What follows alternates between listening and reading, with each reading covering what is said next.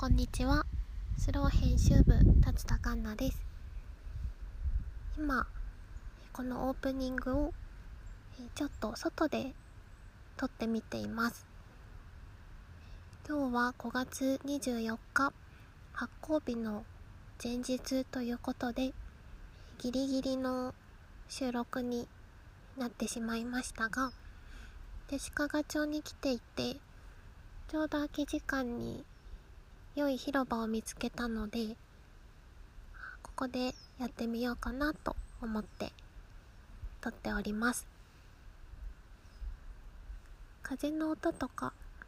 鳥の声とかいい具合に入ったらいいなと思っているんですがいかがでしょうか？えー、とあそうなんです、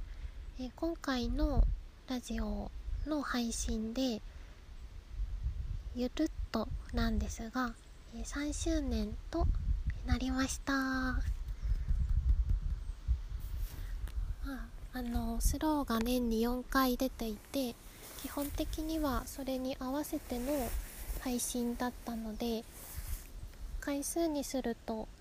まだ14回なんですがゆるっと3年やったんだなと思って。なんだか嬉しいような不思議なような気持ちになっています。今回はこれまでのラジオを振り返ったりやってよかったなって思っていることをお話ししたり、ちょっとだけ今までいただいた便りとご質問をいただいたので後ほどそれについてお話ししたいと思っています。あとはスローの最新号の話ですね。75号がちょうど発行となるので最新号のお話何かもしていきたいですね。相変わらず台本もなく思い出した場所で思いついたようにお話しし始めてしまったのでどうなるか自分でもまだ見えていませんがどうぞお付き合いください。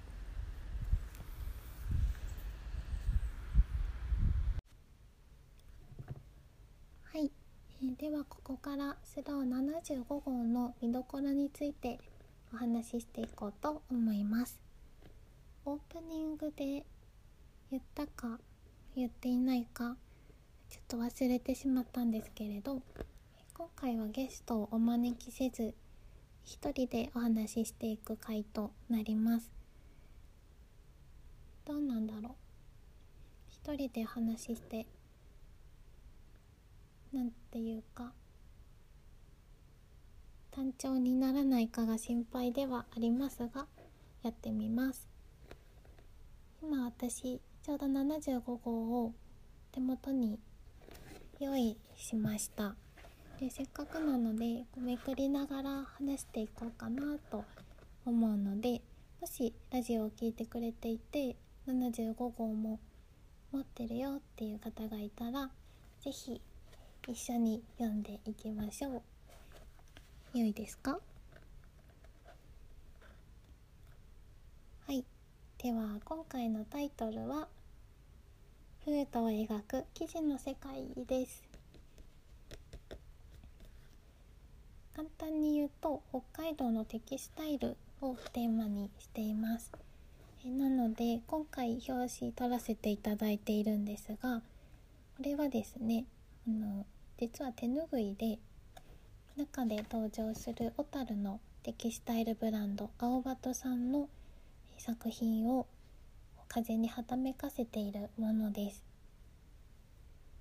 青バトさんってその名の通り青バトの視点で見た小樽っていうのをコンセプトにされていらっしゃるんですけれどこの柄とっても素敵で青バトの体に黄色とか青で絵の具が何て言うんでしょう落としてあってそれを光にかざすとあのすっごく綺麗なんですよね。でその光の感じとか布ならではのはためきとかが撮りたいなって思ってある晴れた日屋上で風を待って100枚ぐらい撮った中の1枚です。いやこれを撮るのに100枚っていうのは多分やりすぎというかもっとねパシャッといいシーンが撮れればよかったんですが私の腕とその日の風と光といい感じになるのに結構ねシャッターを切りましたね。私はあの思い出もあるし好きな写真なんですがどうでしょう？明るい雰囲気とか春らしく色がいっぱいある感じとか明るい気持ちで手に取っていただけていたら嬉しいなと思います。そして私いつも是非読んでほしいなって思ってるページがあってそれが最初の方6ページにある「見どころ裏話少し」っていうページです。皆さんここって読んでいただいているでしょうかね？ここにこうどうしてその後でそのテーマを扱うことにしたのかとか取材をしてみてどうだったのかとかどんなことを伝えたいと思ってるのかっていうようなことを文章に書いているんですね。私前回からこの見どころの文章を書いているんですけれど今回もいろいろと書いております。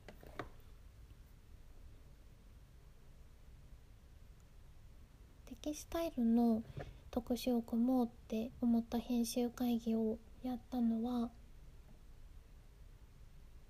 結構前で実は2月に決まりました2月といえばまだ冬景色でちょうど前回の薪ストーブの特集の編集が終わったぐらいのタイミングですね。これから春が来るねっていうところで明るいカラフルな一冊にしたいなっていう気持ちもありましたしなんとなくこう素敵な記事を仕立てる作家さん増えているんじゃないという予感があってそこから「あいいね春だしね」という感じでテーマが決まりました。ちなみに皆さんはテキスタイルって聞いてあれのことねって思い浮かびますか？私たちも始めた頃はその辺りからもふんわりしていて漠然とテキスタイルってあんな感じみたいなものはあったんですけれどよく調べてみるとテキスタイルって素材としての織物や布全般っていう広い意味があるみたいなんですよね。なのでこう織だったりシルクスクリーンだったり天然染色だったりいろんな技法があるいろんな技法で作られたものをテキスタイルって言うんだなっていうことを改めて知ってそこからどんどんテキスタイルの世界を自分たちなりに広げていったような号になりました。なので本当にこう三者三様という感じで技法もそうですし出来上がるものももちろんですしその布で例えば手ぬぐいやストールなど実用的なものを作る方もいればファブリックパネルなんかの飾るためのものを作る方もいてなんか本当にこうバラエティーに富んでいるなっていうところをあのすごく知れた一冊でした。だからあの何て言うんでしょう「世界」っていう言葉がタイトルにもなっていてそうタイトルって最後に決めるんですね。なのでこう私たちがテキスタイルっていう言葉にちょっと踏み込んでみて見たその記事の世界をお届けできたらいいなっていうところでタイトルも決まりました。ちなみにあのいつも表紙とタイトルを最後に決めるという順番でやっているので何でしょうその表紙のための撮影っていうのはあんまりしないんですよね。いろんなところに取材に行って撮った中から最後に表紙を選ぶっていう順番なのでなんかどうなんでしょうね他の雑誌だとどういう風に決めるのかちょっとわからないんですがそこが結構スローのやり方だったりします。あーこんなに6ページまででこんなに喋ってしまったのでもういいかな。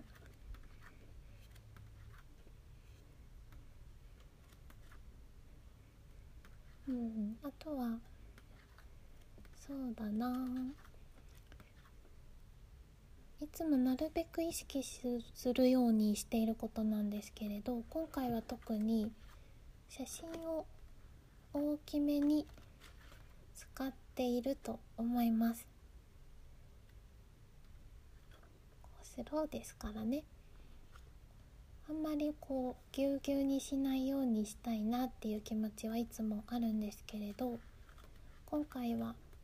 写真をちょっとこう大胆に使って明るくカラフルな紙面作りをしていきたいっていう気持ちがありました。なのでこうパラパラめくってもすごくこう色がいっぱいのこうになったんじゃないかなと思います。どうですかね？もし一緒にめくってくださってる方がいたらうんうんってうなずいてくれていたら嬉しいです。まあ、そんな感じでテキスタイルの号ができました。結構スローだとこの布の作品については今までもたくさん紹介させてもらってきたんですがテキスタイルっていう何て言うんですかね切り口で編集するのは初めてなのでちょっとこう新しい感じも伝わったらいいなっていう気持ちがありました。そんな裏側をいっぱいお話ししてしまいましたが純粋に読み物として楽しんでいただけたらあの何よりも嬉しいです。読んだよとかこうだったねああだったねっていう感想をもしいただければ私たちとっても嬉しいのでインスタグラムとかツイッターとかいろんなところから感想などなどいただければ幸いです。それでは75号も改めてどうぞよろしくお願いいたします。75号の話終わりです。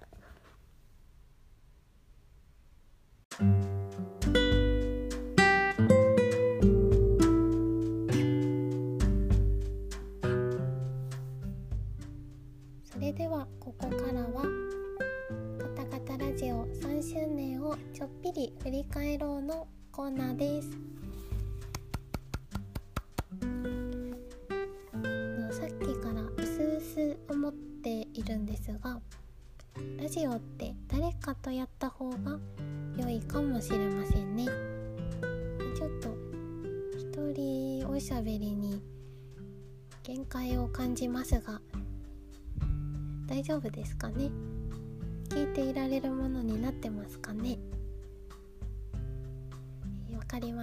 1人でやります。そうなんです。カタカタラジオこの回でちょうどね3周年になるんですね。始めたのが2020年の5月なので今回でちょうどというところです。どうどうでしょうね。初回も聞いてこの回も聞いたよっていう方とかもしくは大体全部聞いてるよっていう方なんていらっしゃるんでしょうかね。全部でこの本編が14回とあとお散歩編とか読むラジオとか私が気まぐれで配信した回が何回かあるのでそれでも全部で20回いかないぐらいかなって思いますうん。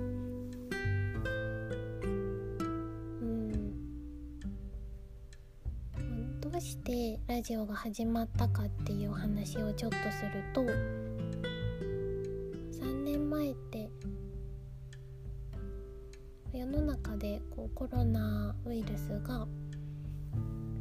始めてだんだんみんな家にいる時間が増えてその時結構 YouTube とかポッドキャストとかが広まっていた時期がありましたよね。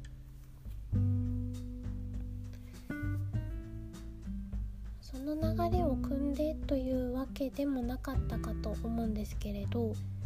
初代 AD のたまちゃんがある日突然「カンナさんラジオやりますよ」ってメッセージをくれたんですよね。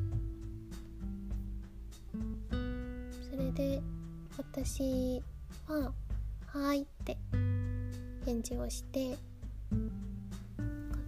そしたらこうラジオが始まったっていう感じでした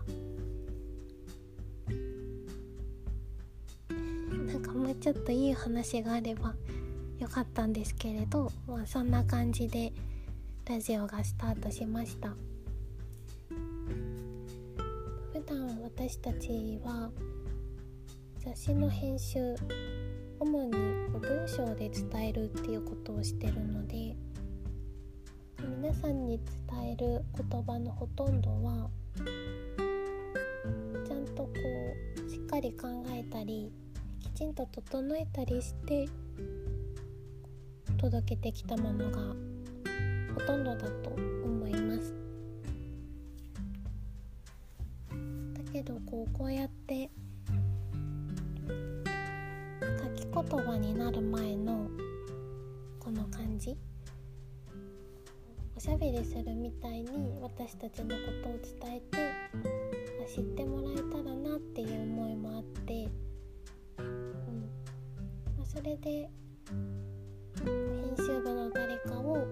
ゲストにお招きしてお話しするっていうスタイルでの配信を始めました。最初のゲストはあの編集長の片山さん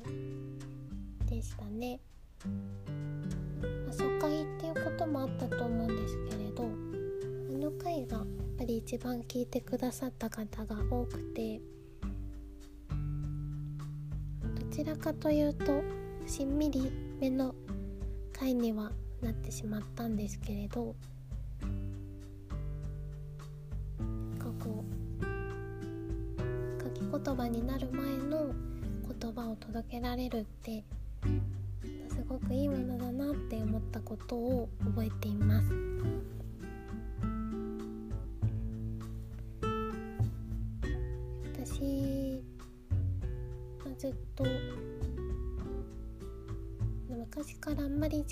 声とか話し方が好きではなかったので今こうして一人で配信をやってみようって思っているのが不思議だなって思うんですけどそれは多分この場所がゆるゆるとでもあり続けてくれたからこういうことが一人でもできるのかなって思っていてそういう意味ですごくありがたいなって感じています。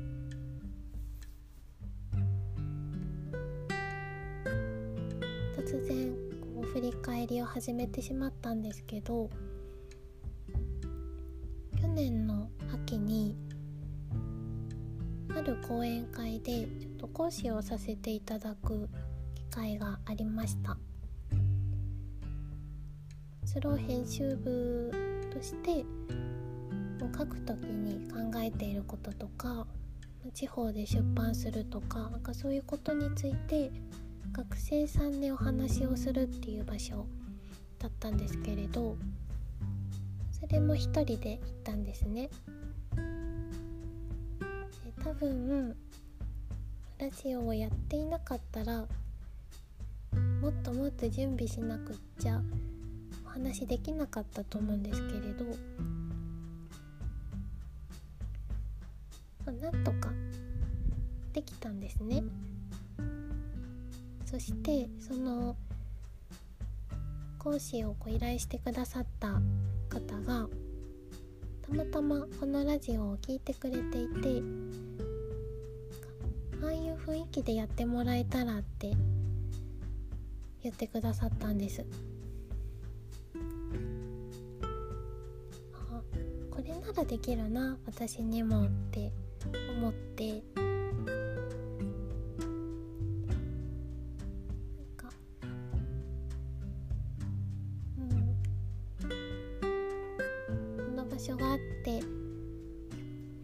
個人的にになってしまうんですけれどよかったなって思えることがちょっと話しただけでもたくさんあってあのきっかけをくれたたまちゃんにも聞いてるよって言ってくださった皆さんにも本当に感謝しています。ありがとうございます。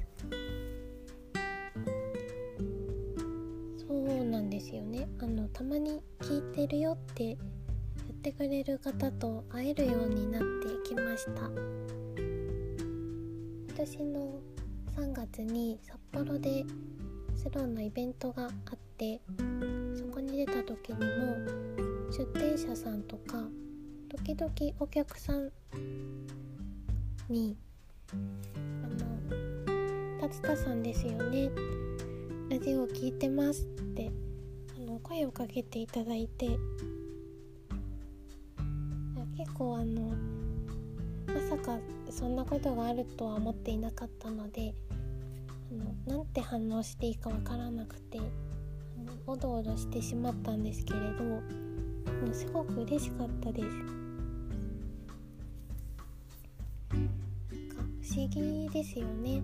あの自分の声を聞いて自分のことを知ってくれる人がそんな全然多くなくてもいて聞いてますって直接言ってもらえる場所があるっていうことはすごいことだなって思ってあの声をかけてくださった皆さんありがとうございました。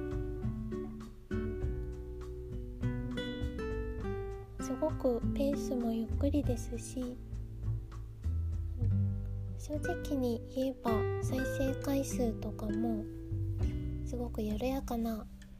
ものではあるんですがそれでも、まあ、細々と続けていつか何かこう私だけじゃなくてスローにとってだったり掲載者の皆さんにとってだったり何かいいことにつながっていけばいいなっていうのが私の願いです。ちょっとねまとまりがなくなってしまいましたが、うん、これからもここでおしゃべりしていたいなって思っているので、えー、ぜひこれからも時々遊びに来てください。それではまたちょっと長くなってしまいましたがラジオ振り返りコーナーをおしまいにします。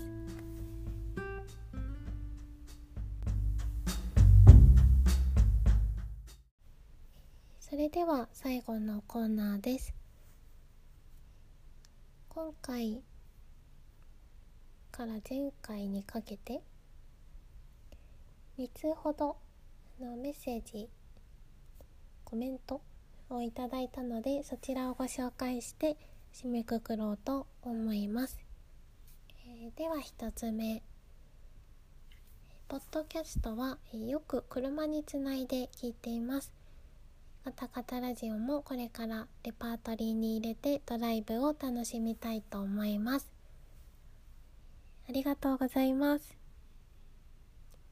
そうですね。あの確かすごく最初の頃にもあの車でポッドキャストを聞くことが多いっていう方からこれからも車で聞きたいので少しあのもう少し声のボリュームを上げてほしいというコメントをいただいたあの日を思い出しました。今日とかはちょっと声を張ってみているんですがいかがでしょう？どうでしょう？そうですね。これから4年目になるので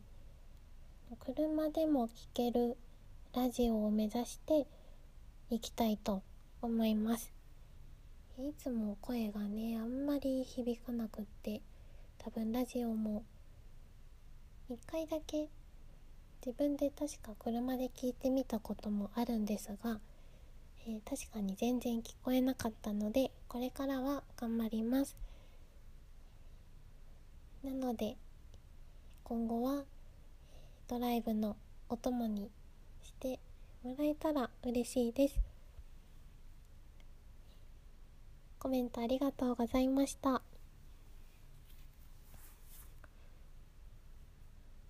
はいでは2つ目。えこちらは質問ですね。スロー編集部で働いて良かったことを教えてください。ご質問ありがとうございます。うん。働いて良かったこといっぱいありますね。でもせっかく今ラジオなのでちょっとこうラジオ関係のことで言うとあのそうですね。自分のあのダメだと思っていたところも受け入れられるようになったことですかね。なんかこう働いてよかったこととちょっと結びつかなさそうなお返事になってしまったかもしれないんですけれど個人的にはあのすごくその部分が大きかったなって思います。例えばさっきとちょっと話が重なってしまうんですけれど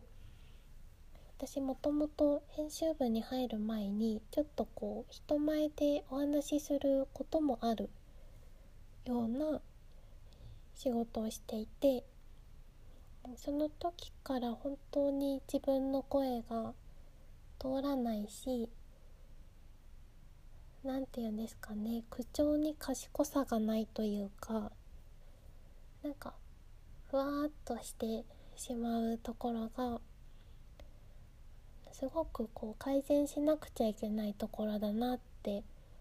ずっと思っていてそれもあって自分の話し方があまり好きではなかったんですよね。でも入社してから何かと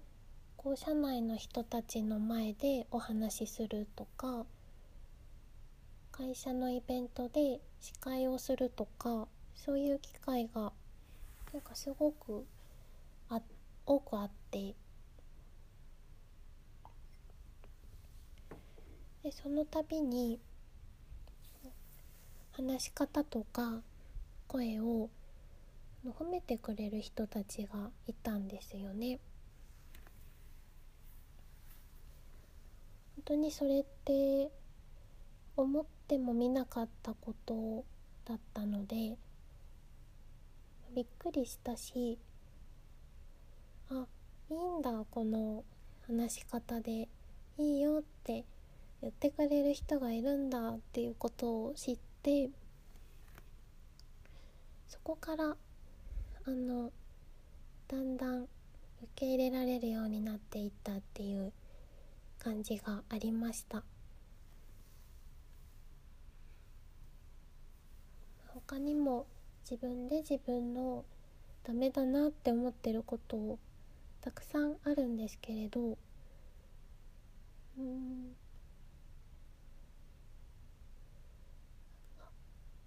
そのままでもいいんだよって言ってくれる人がすごく多い環境でこう仕事ができているっていうのはすごくすごくありがたいことだなって思っています。そういう意味で受け入れられるようになったことが良かったことの一つかなって感じています。ともう一つはこれもちょっとありきたりな言葉になってしまうかもしれないんですけれどいろんなところに行っていろんな人と出会えることは本当に何より本当に幸せなことだなと毎日毎日思います。編集部に入って今私7年目なんですけれどうん最初の頃って正直あのいつかカフェとか何かこう北海道っていうくくりなのでネタ切れになったりしないのかなって思ってたんですよね。だけどこれだけずっと巡っていて何回も行っているはずの街でこんな方がいたんだっていう出会いがあったりこんな素敵な場所あったんだっていう景色に出会ったりかずっと発見があるんですよね。それってなんかこう仕事を通して好きな人好きな場所が増え続けていくっていうのは本当にありがたいことだなとひしひし感じています。あげたらキリがないんですがこの2つが自分の中ではすごく大きなことかなと思ったのであげてみました。いつもありがとうございました。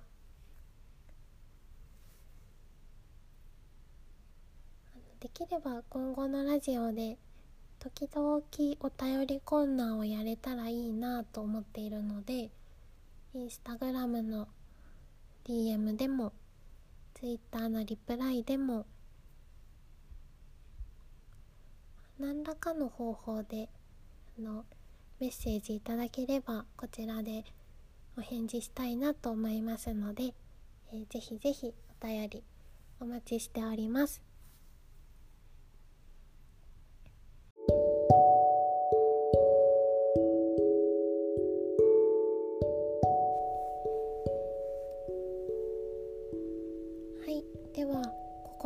聞いてくださった皆さん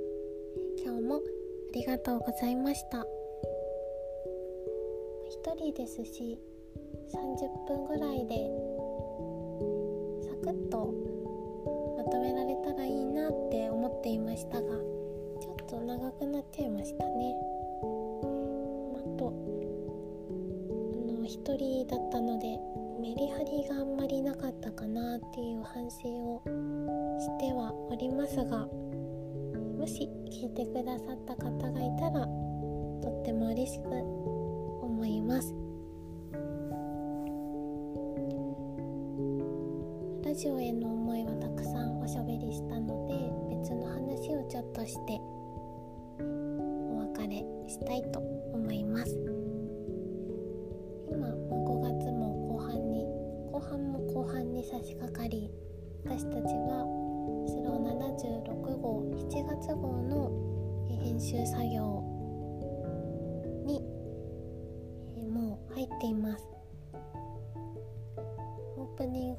グは手鹿賀で撮っていましたが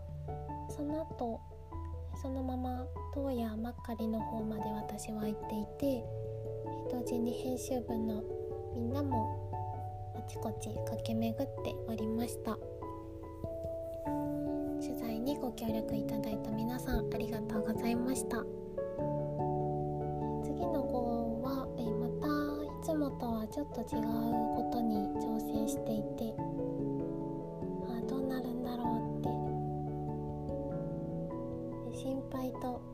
しみと両方でいっぱいです、うん、だけどいい号に変わらずいい号にしていきたいですし毎号毎号ちょっとずつあの良いところが増えていけば長く長く良い本を作っていけるんじゃないかなって思っていて小さなことをコツコツ重ねていきたいなってあの思っているし周りの人たちにも伝えています。きっとこれから健康に埋もれるハードな日々が始まりますがさんにお届けできる日を楽しみに頑張ります。スローを読んでくださったりラジオを聴いてくださったり何らかの形でスローに関わってくれる皆さんいつも本当にありがとうございます。そしてこれからもよろしくお願いします。3周年ということでちょっと一人でおしゃべりする回となりましたが